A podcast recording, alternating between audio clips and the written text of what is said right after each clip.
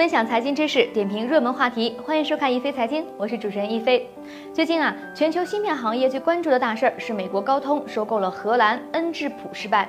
这次失败不但让高通没有如愿拿到恩智浦在汽车、家具等领域的独家芯片技术，更是要按照协议赔偿对方二十亿美元。而这次并购失败的原因呢，就是中国监管部门没有在最后的期限之前放行。高通在二十个月之前呢就开始折腾这起收购案。根据国际反垄断法，这次收购需要包括中国在内的全球九大监管机构批准。此前呢，包括美国、欧盟、日本、俄罗斯、韩国在内的八个国家和地区呢已经批准。但是截至交易的最后期限的北京时间七月二十六号十一时五十九分，中国政府仍然没有批准，也就意味着这场价值四百四十亿美元的全球芯片业最大收购案流产。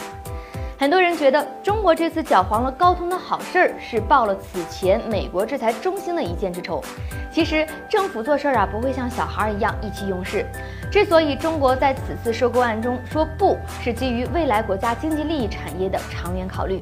要知道，高通呢是美国最大的半导体公司，那么中兴通讯呢所生产的手机占了百分之六十五，都采用了高通的芯片。而刚刚过去的制裁，让中国政府看到了高通在芯片领域的垄断能力，以及这种能力的破坏性。恩智浦是全球半导体行业的前十企业，以及最大的车用半导体制造商。在全球五 G 标准即将确立的情况下，车联网、物联网时代即将到来。如果此时高通收购了恩智浦成功，那么可以想象的是，高通会通过恩智浦的技术积累，把自己在手机芯片行业的垄断能力移植到物联网的领域，而这将是下一步全球各国争先发展的领域。如果不出意外，能上得了这个桌面的玩家仍然是中美两国。中国政府显然不愿意看到制裁中兴的戏码在未来物联网行业重演。高通虽然是美国政府制裁中兴案中被殃及的那条池鱼，但在某种层面上，他们并不冤枉。您对本次中国政府对高通并购案说不有哪些观点呢？